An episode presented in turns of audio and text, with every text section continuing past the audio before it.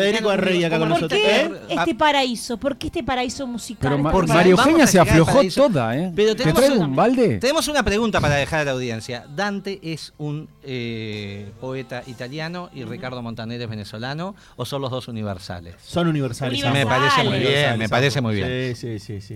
Eh, Yo no, no me voy a meter en Dante, eso lo decides tú. Eso. Yo decido de Ricardo. De Ricardo. es Bueno, yo universal. creo que Dante, haciendo un esfuerzo, está a la altura de Ricardo. Eh, La vamos a poner ahí. ¿No? eh, cada uno- Dante- cada quizá uno- podemos poner a Dante a la altura de Ricardo. Cada uno lo suyo. Cada uno Cada- lo suyo han llegado lejos. No, Pero, la diferencia claro. es que Dante no hizo de una familia de inútiles una empresa y Ricardo sí. Sí, Igual sí, Ricardo me parece que Ricardo, Sí, ¿no? Ricardo la institución familiar Claro. bastante la fue gambeteando, Claro, sí, ¿eh? sí. Hasta que después le vino la, la religión, lo invadió. Y ahí fue un pero- hombre que se encaminó, pero antes no zigzagueó para bastante. nada. Sí. Ah, no, Montaner. Montaner. No, también. Pero eh, fíjense que Dante tiene una mujer ¿ah? Sí. Eh, a la que deja en Florencia, que nunca más ve. Eh, tiene cinco hijos a Sí. los que tampoco vuelve a ver. Algunos sí, otros no. Pero en su exilio a partir de, 1300 de 1302, su familia queda en Florencia. Algunos de los hijos, dos de ellos, Jacopo y Piero, tienen que salir después de cumplir 18 años porque si no recae sobre ellos La pena del la padre. pena del padre, que es una pena a muerte.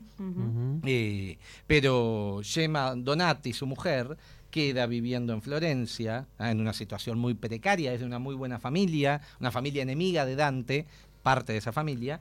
Pero, digamos, no se hace cargo de la familia como si Ricardo, que tiene una cantidad de chiquilines que solamente sirven para vestirse y sacarse fotos en Instagram, Sí. hizo de eso una empresa. Es increíble. Y una rentabilidad. Ah, pero pará, no estamos subestimando a esa familia eh, como, como talentosa para la música, digamos. No, no ¿A son quién? buenos los de esa familia eh, haciendo ¿De música, los de Montaner. No. Al lado No. de Ricardo, sí, pero- Al lado de Ricardo. No, pero los de la familia de Ricardo. No. Su hija, su- Bueno, eh, ahí habla Camilo. César, que es Su el cuñado.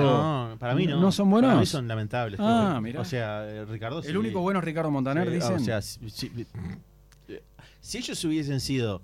Bueno, Camilo, Camilo en realidad construyó su carrera aparte y es- después. el- eh, el yerno igual, puede igual, igual Camilo más. para mí es Pero un- los hijos de Ricardo, Claro, bueno, los hijos de Ricardo si hubieran nacido. Estamos perdiendo en minutos Castillón, ¿no? hablando de algo importante. Sí, yo entiendo, pero bueno, pero hay que hablar de Ricardo. Eh, y lo, lo increíble de todo esto es que me mandaste una me mandaste a Bob Dylan. O sea, me dijiste, ¿qué voy? ¿Con Bob Dylan o con Ricardo? Pero, pero, pero, Pero ¿para qué preguntas? Gracias, César, por Bob- haber elegido o sea, el camino correcto. Gracias, Bob Dylan, por haber estado siempre a 20 años adelante de Lo todo el mundo y por haber ido, saber, saber- por ir, haber todo el tiempo decidido mejor que el resto. ¿no? Mm, sin duda, una carrera que pues, por ser el músico eh, veterano eh, que está más presente de todos y eh, más ayornado de todos y más adelante de todos y que, y que ha vivido la vejez con una lealtad absoluta. Muchas la idea. gracias. Pero bueno, ta, era esta la canción. Sin Era duda. esta, era esta. Sin duda. ¿A dónde vamos hoy? ¿A la cima del cielo? A la cima del cielo. ¿tá? Hoy tenemos que terminar con la parte esta de la co- con el recorrido de la comedia. ¿tá? Insistimos, la comedia es un recorrido ficcional que sucede en la última semana de marzo de 1300. Es la ficción.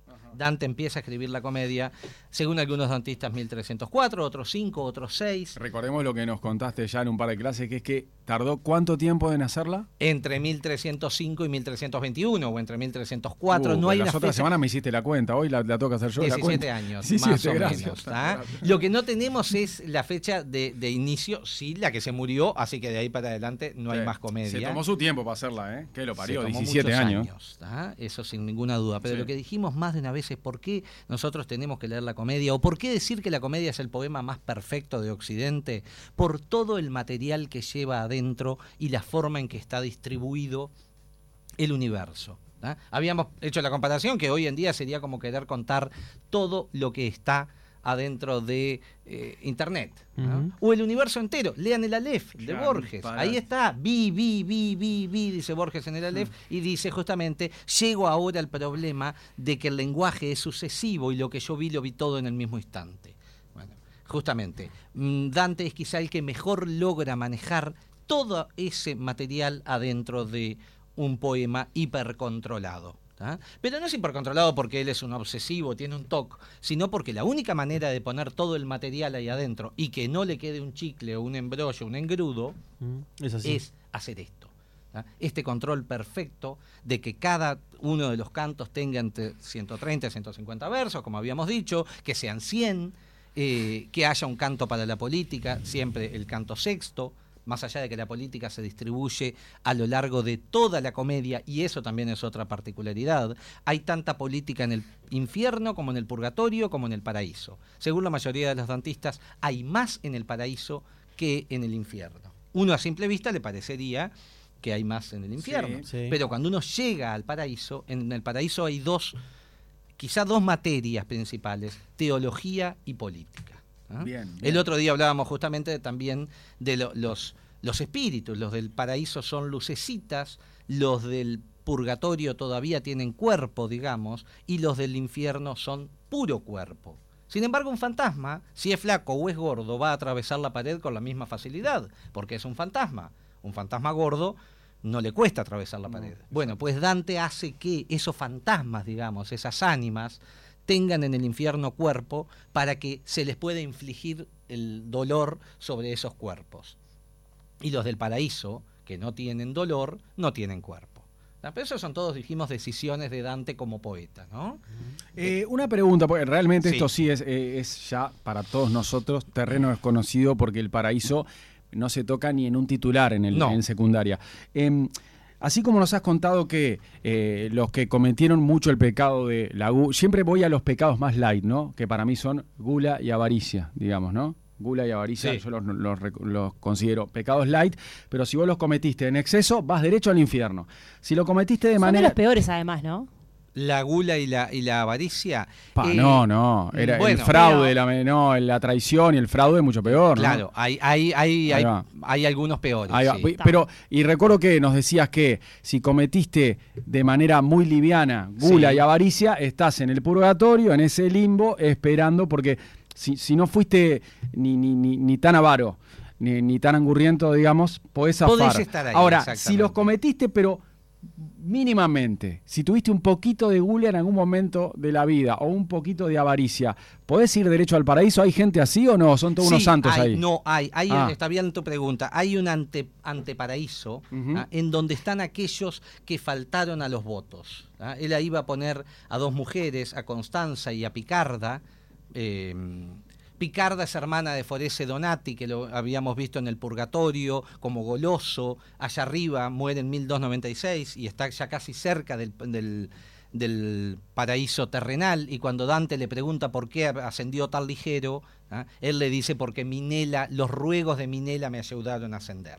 ¿ah? Picarda va a estar en el mm, paraíso, en el anteparaíso. El paraíso tiene nueve espacios, igual que el infierno, igual que el purgatorio. Eh, y en ese anteparaíso están aquellos que faltaron a los votos, es decir, curas o monjas que habiendo sido igual beatos o hab- habiéndose portado bien, dejaron en algún momento de ser curas o de ser monjas, casi siempre por voluntad de mm, terceros. ¿ah? En el caso de estas dos mujeres, vinieron los hermanos, ellas habían decidido ser monjas, las sacaron del convento en el que estaban y las, las casaron con personajes importantes. Le- le- ¿ah? les, les arrancaron los hábitos. Les arrancaron los hábitos. ¿Por qué razón? Porque hay un convenio entre dos familias que uno dice, yo tengo un muchacho que se porta muy bien, yo tengo una muchacha, los casamos. ¿ah? Casamiento, en la Edad Mm. Media era un poco eso. Bueno, ¿no? e- en India sigue pasando hoy, ¿no? En India el sigue siglo pasando. XXI. El otro día justamente César decía que quizá era más fácil hacer creer la gente con, con toda esta estructura. Y yo después me quedé pensando un poco, y no voy a entrar yo en el problema del negacionismo del alunizaje, por ejemplo, pero hasta dónde nosotros creemos con un televisor. Sí. ¿Hasta dónde creemos todo aquello que no sabemos? Hoy no somos menos cándidos que en la Edad Media. ¿ah? Y por lo menos en la Edad Media tenían la teología, que es una... Por lo menos se hizo el esfuerzo para que el otro crea, ¿no? Entiendo. Hay, hay una... Samuel Coleridge, un poeta inglés, dice que tanto el cine como la literatura como el teatro, cuando él plantea esto no existe el cine, se basan en la fe poética, la suspensión voluntaria de la incredulidad. La única manera de que uno se preocupe de que Tom Hanks no va a salir de la isla en náufrago es que esté dejando de, de- de pensar o olvidando que atrás de Tom Hanks hay un camarógrafo. Claro. Es la única manera en que uno se preocupe y diga, pobre hombre, no va a poder salir de la isla. Sí, sí, hay que creer en la ficción. Hay que creer en la ficción. ¿ah? Y la literatura, el cine o... Es la- lindo creer. Por supuesto, es, la, Sí. fe- es la suspensión voluntaria de la incredulidad. Es como asustarse con una película de terror. Uno mira para asustarse Fíjate un poco. lo que dice Borges en un prólogo eh, sobre eso, dice el agradable horror. ¿Ah? Es fantástico siempre Borges. El agradable horror. Es decir, el tipo dice, che, ¿qué te pareció la última película, la película de terror? Pues es que no, no me asustó nada. Había comprado una pizza, había comprado una cerveza, me senté a asustarme, el agradable horror, Sí. y no funcionó. ¿Tá? O funcionó. Eh, eh. Es lindo ambientar todo también. Exacto. Yo, yo, por ejemplo, si la miro en casa, apago todas las luces, cosas, onda. Me quiero asustar. Me acá. quiero, el agradable horror. Ah, yo Uno he- busca el Yo he el- llegado a ir a, a trancar la puerta de casa dos veces durante una película. Bueno, yo hay Eh, películas. a ver si tranqué, tanto miedo, tiqui, tiqui, de tanto miedo. y al rato, a los 40 minutos, ir a, ir a Yo- trancar de nuevo. Yo confieso que soy muy cagón y ya a esta altura prefiero no Yo ver. no las puedo ver porque me da mucho miedo. A mi sexto sentido, me acuerdo que tuve que volver, vivía en un Oh. apartamento antiguo eh, y subí del ascensor una- y todo oscuro y no quería ni abrir el ascensor. Digo, me quedo dormida dentro del ascensor antes que salir al pasillo. Chupándome el dedo. Exacto, que tengo que prender la luz y no sé si cuando prendo la luz no aparece algún muerto. Sigamos para Bueno, adelante que para andamos entre muertos. dale. ¿tá? Eh, habíamos dicho, en, en el canto 30 del Purgatorio encuentra a Beatriz, que lo va a acompañar hasta el canto 30 del Paraíso. Hay- habíamos dicho, hay tres guías. El otro es San Bernardo de Claraval. Con Beatriz, ya acompañado por Beatriz, ahí se va Virgilio en el mismo canto, en la misma escena. ¿tá? Dante tiene que atravesar dos ríos, ayudado por una mujer que es uno de los pocos personajes de ficción de la comedia, que se llama Matelda, que quiere decir ad letam, hacia la beata, que es una mujer que los lleva hacia Beatriz. y cruza dos ríos. Primero el leteo que le borra la memoria, es un río que ya viene de la tradición grecolatina, y luego un, un río que está inventado por Dante que se llama el Eunoé, que le restituye el bien perdido. ¿tá? No puede entrar al paraíso sin una, digamos, le resetea la computadora. ¿no? Mm. Entra sin virus. ¿Eh? Mm. Durante la- su ascensión al purgatorio, Dante va perdiendo 7 P que le había grabado el ángel en la puerta del purgatorio, las va perdiendo esas P a medida que va yendo en un camino de purificación. Y luego puede entrar, es el único ser vivo que entra al paraíso. ¿eh? También Dante, y eso es importante mm, de- destacarlo, está marcando una nueva ejemplaridad. ¿ah? Es el único cristiano, ser vivo y florentino, en entrar al paraíso. ¿Tá? Fíjense dónde quedan sus enemigos. Claro, si yo entré vivo, Exacto. ¿ah? te la- Dante te la paso por la cara. Exa- pero la nueva ejemplaridad siempre están. eh, bueno, Dante no lo dice así directamente, más allá de que en la comedia hay Dante algunos me tendría que haber conocido a mí. Sí, yo creo que le hubieras dado otra otra otra sí. sal, otra pimienta a la comedia. acá, lo que acá, eh, eh, rimame esto. Te la Ah. paso por la cara con y, algo. y se lo tienes que decir en castillense. Tú acá te- a, a- a ti te está faltando esto. Claro. Eh, pero fíjense justamente que Dante es una nueva ejemplaridad. Si nosotros pensamos, el Quijote es una nueva ejemplaridad.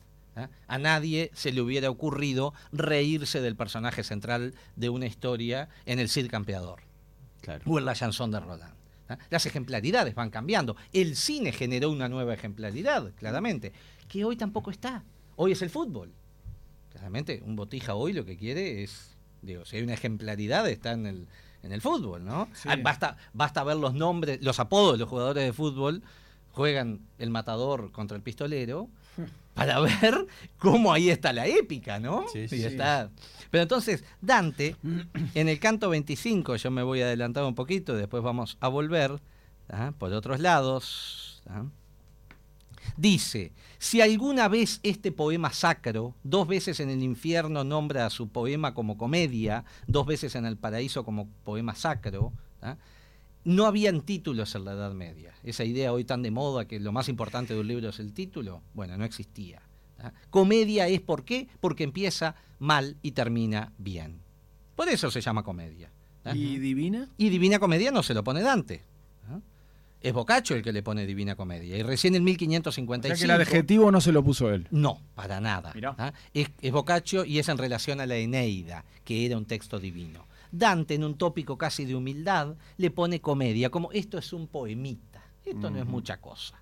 ¿tá? De hecho, no la nombre, no tiene. Fíjense que Dante se llama Durante, su nombre, y escribe un poema que no tiene nombre. Hoy en día se llama Dante y escribe la Divina Comedia. Para que vean un poco, digo, cómo van va cambiando, deformando un clásico, ¿no? Como va tomando otro cuerpo. En- en- esto capaz que es para la próxima, pero Mm. me voy a adelantar. ¿En qué momento se transforma en un clásico? ¿En qué momento? O sea, Dante lo saca y ya. en el mismo sabe- siglo XIV, sí. Sí. Lo que podemos decir es que luego en el siglo XVI la comedia no es casi citada en poetas de alta citación, podríamos decir, como Góngora, por ejemplo. ¿ah?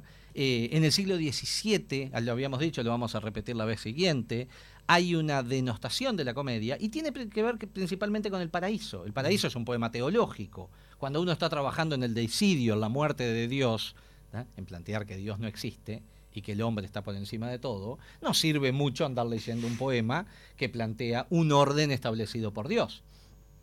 Fíjense en el canto 25 del paraíso. Si alguna vez este poema sacro en que han puesto sus manos cielo y tierra y que me ha consumido largos años, vence a la crueldad que me ha excluido del redil donde fui feliz cordero, ahora después lo analizamos un poquito, ¿ah?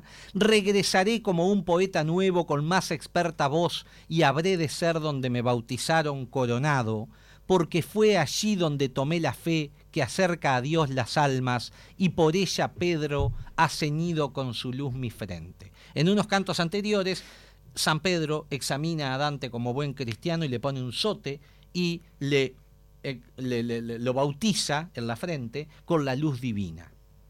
¿Ah? Y Dante dice, si alguna vez este poema sacro, es decir, la comedia, en que han puesto sus manos cielo y tierra, es decir, hay una inspiración casi divina, me permite volver a Florencia, de donde fui desterrado ¿ah? por mis enemigos, volveré como un poeta nuevo, es decir, original, él sabe que lo que, Mm. lo que está haciendo no lo ha hecho nadie, ¿ah?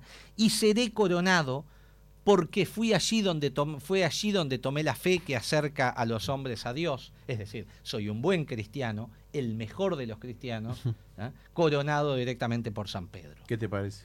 ¿Qué te parece? no? Sacate esa carnita de los dientes. Exactamente, anda a discutir con uno con, con alguien. Ah. Pero fíjense que en la política, cada vez que entra un jugador nuevo a la política, somos diferentes. Vamos a hacer las cosas diferentes. Cabildo fue el último ejemplo. Eh, bueno, no estaba estaba pensando en él y no lo quería decir. Sí, claro, pero, eh, el pero discurso, que el discurso de Manini siempre es el mismo. Nosotros somos Sí, distintos pero- al resto, pero incluso a también- nuestros socios. También es verdad que en esto, eh, haciendo esta analogía que está haciendo que está con la política, también eh, está la figura de General Artigas.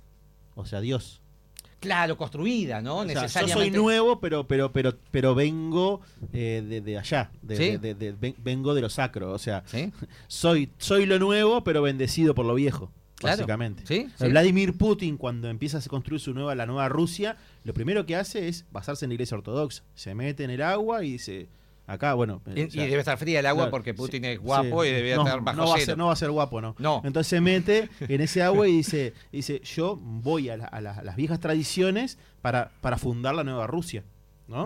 O Claro. sea, Sí, de hecho, uno de su gurú Claro. ese era el ortodoxo. claro, pero, este, pero ¿dónde el- empiezo eso? En, en lo, an- en lo anterior. En lo anterior. Bueno, y acá claro. en Uruguay muchos quieren re- reivindicar a Artigas y apoderárselo a Y- José Gervasio. ¿no? Pero pasa que Uruguay es no un están poco los billetes. católico, entonces Fíjense que no están los billetes Artigas. Como ha sido tan usado, Mm. ¿Ah? El billete, dice mi amigo Ricardo Piglia, un escritor argentino, que no lo conocí. no pero- estaba, antes sí estaba. Antes claro, era obvio. pero ha estado tan usado. En lo- en los el billete no. es el pequeño, el relato más pequeño sí. que uno puede imaginar. El dólar es un microrelato, perfecto. Está todo ahí lo que, lo que la nación que tanto quiere César y tanto defiende, principalmente desde el punto de vista gastronómico, Estados Unidos, eh, porque tiene un paladar finísimo. Está todo ahí, ¿ah? en ese billete de un dólar. ¿Cuánto sarcasmo? tan poco Es como Dante. bueno, pero entonces justamente la- decimos, Dante se plantea, se erige como una nueva Vas ejemplar. a comer brócoli la próxima vez a esa casa, ¿sabías, no? Qué rico. Brócoli. Qué como maravilla. tu mujer, Claro. los dos. Eh, aclaramos que la señora es, vegetariana. Tuve- tengo ese problema. Dante sabía al disponer a, escri- a escribirse la, a escribir la comedia, dice Ángel Crespo, ¿ah? que estaba iniciando una de las más altas empresas de la poesía de todos los tiempos. ¿ah? Al empezar, perdón, El Paraíso. ¿ah? Hmm. Toda la comedia es una de las más altas empresas, pero El Paraíso, Dante sabe que nunca nadie ha entrado. ¿Ah? El paraíso, como decíamos, tiene, me interesa esto particularmente, tiene nueve círculos ¿ah? que van desde la esfera de fuego, la primera, en realidad, la que está contra el paraíso terrenal, es decir, La que- contra el purgatorio. Hay la que tierra. pasar para entrar. Hay que pasar para entrar. ¿ah? El cielo de la luna, en realidad contando, la, la, esfera de fuego no la contamos, cielo de la luna, de Mercurio, de Venus, de Sol, de Marte, de Júpiter, de Saturno, el cielo de las estrellas fijas, el cristalino o primer móvil, el noveno, y por fuera el empirio. O sea, son niveles son más interesantes que niveles porque en realidad se basan en, lo que es la, astronomía de Ptolomeo, tolemaica, es decir, hasta que apareció Nicolás Copérnico en el siglo XVI haciendo la cagadita de decir eh, la Tierra gira alrededor del Sol y todo esto cambia.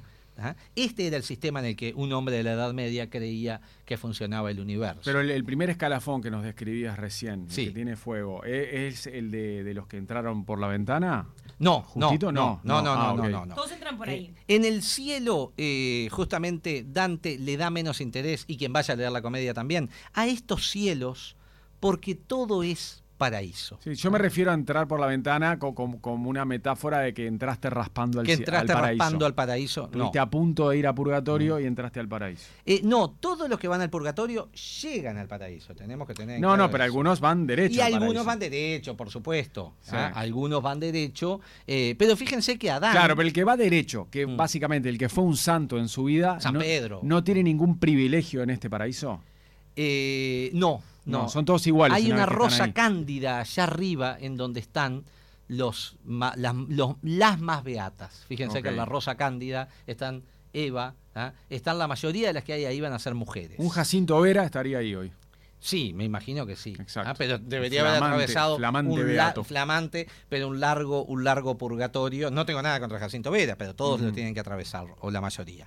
En estos nueve cielos, ¿ah? que esto es lo interesante, afuera el movimiento está en potencia. Y esto no es Dante, esto es Ptolomeo. Así se pensaba el universo. Hay nueve círculos y afuera hay una potencia en donde no hay movimiento, en donde está Dios, que no es un señor de barba sentado en una nube, sino esta potencia. Y luego los cielos se van moviendo cada vez más lentamente, el primero muy el noveno muy ligero, el octavo un poco menos, el séptimo un poco menos, hasta llegar a el movimiento en la Tierra. Esto explica los días, las horas, el año, que ahora sea de mañana, que más tarde sea de noche, que la luz se vaya corriendo.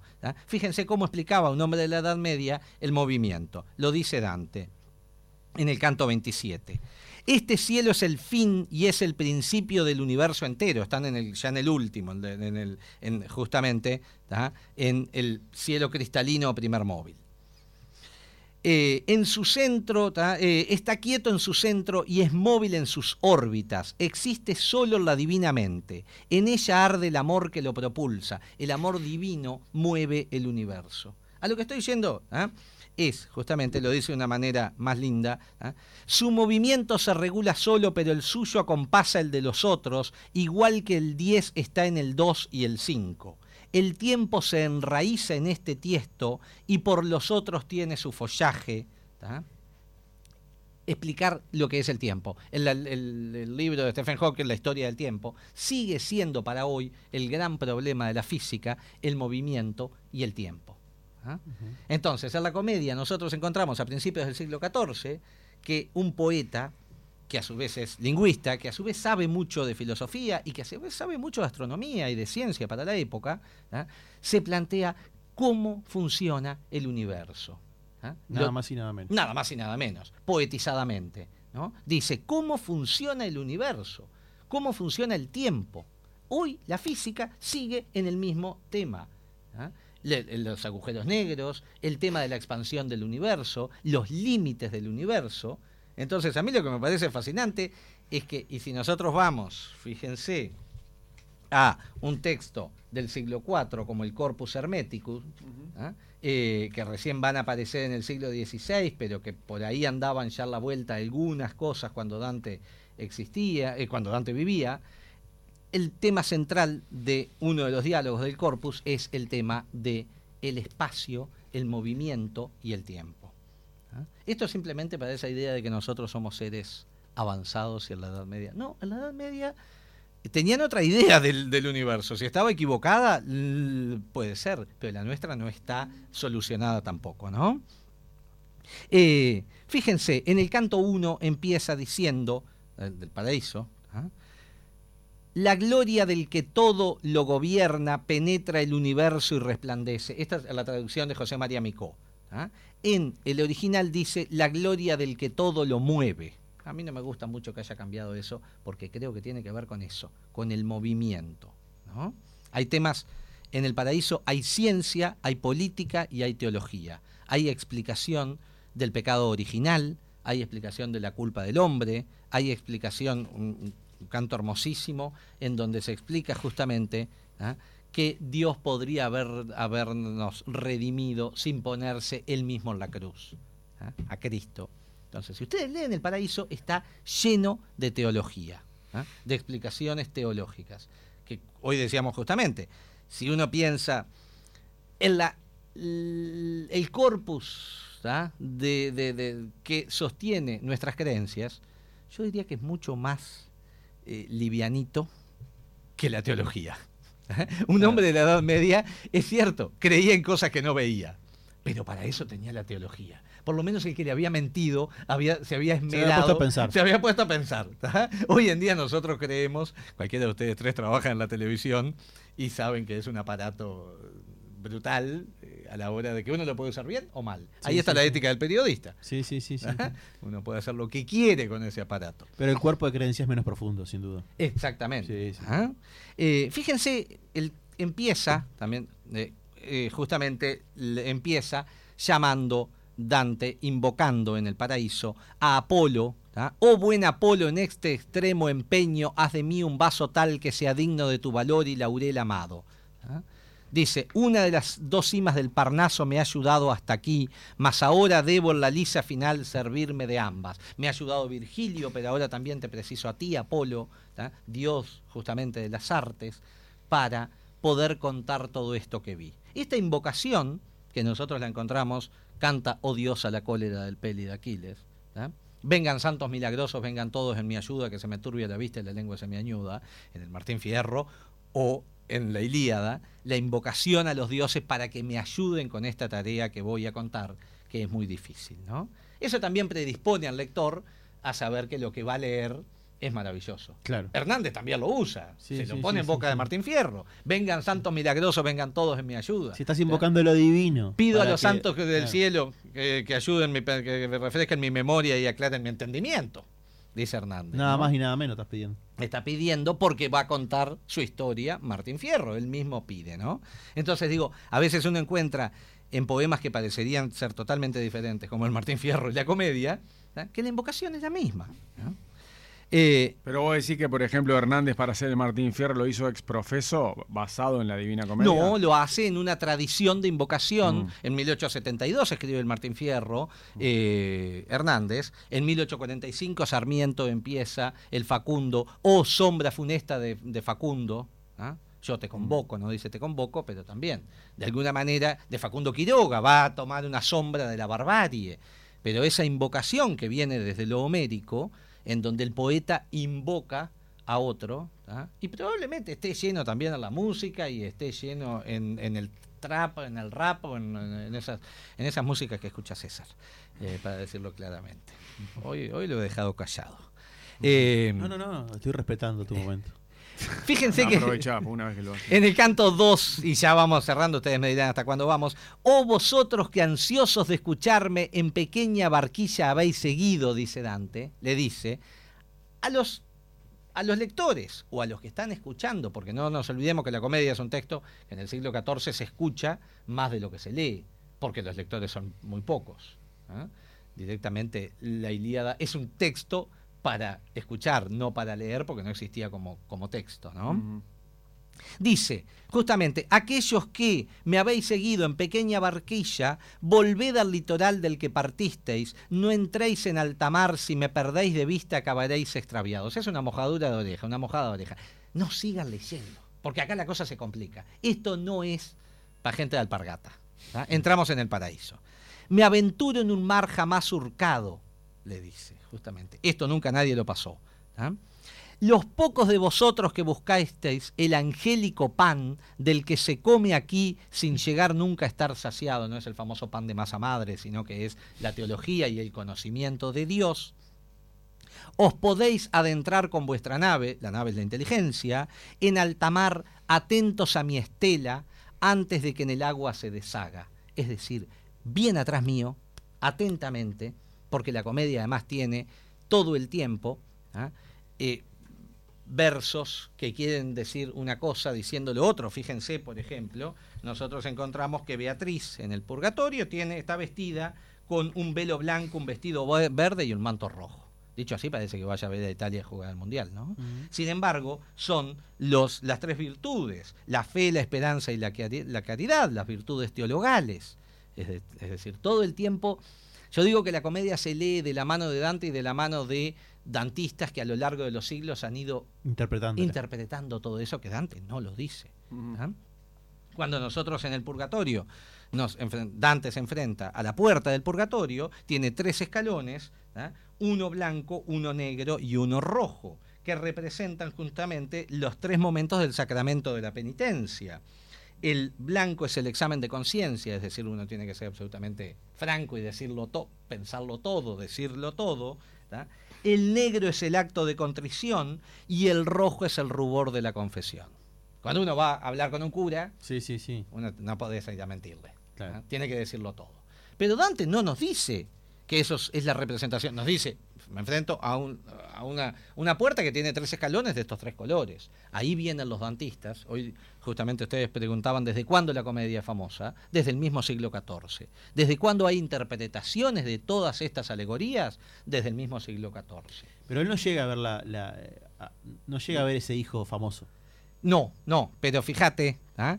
que le dice, en el canto 15 se encuentra con su tatarabuelo en el paraíso, pone a Cachiaguida, que es su tatarabuelo, ¿ah? está entre los espíritus combatientes del cielo de Marte, es decir, los buenos soldados, muere en las cruzadas en 1149, su tatarabuelo, el tatarabuelo de, de Dante, del linaje de la mujer del tatarabuelo viene el apellido Alighieri, le dice Cachiaguida, y Dante le pregunta, le dice, mientras yo acompañado de Virgilio subía por el monte de las almas y descendía al, monte, al mundo de los muertos, es decir, subía por el purgatorio, mm. un raconto, le cuenta más o menos lo que pasa en la, comedia, oí varias cosas dolorosas de lo que me va a pasar a mí.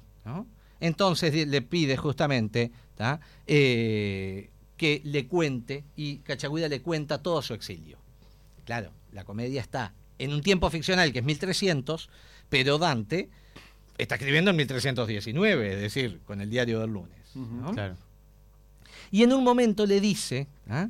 eh, que ve una cantidad de situaciones complicadas en ese viaje que hizo. Ahora al parecer no la ha escrito la comedia.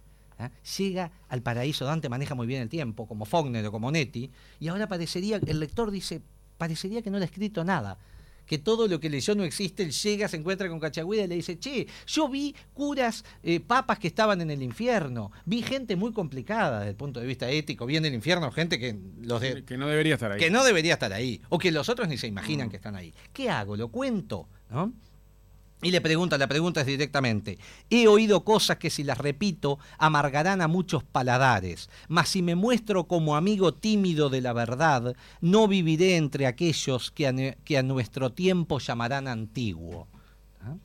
Es decir, Dante tiene ya, ¿ah? fíjense, no viviré entre aquellos que a nuestro tiempo llamarán antiguo. ¿Ah? ¿A qué tiempo? Al siglo XIV. ¿Quiénes llaman antiguo al siglo XIV? Nosotros. Claro.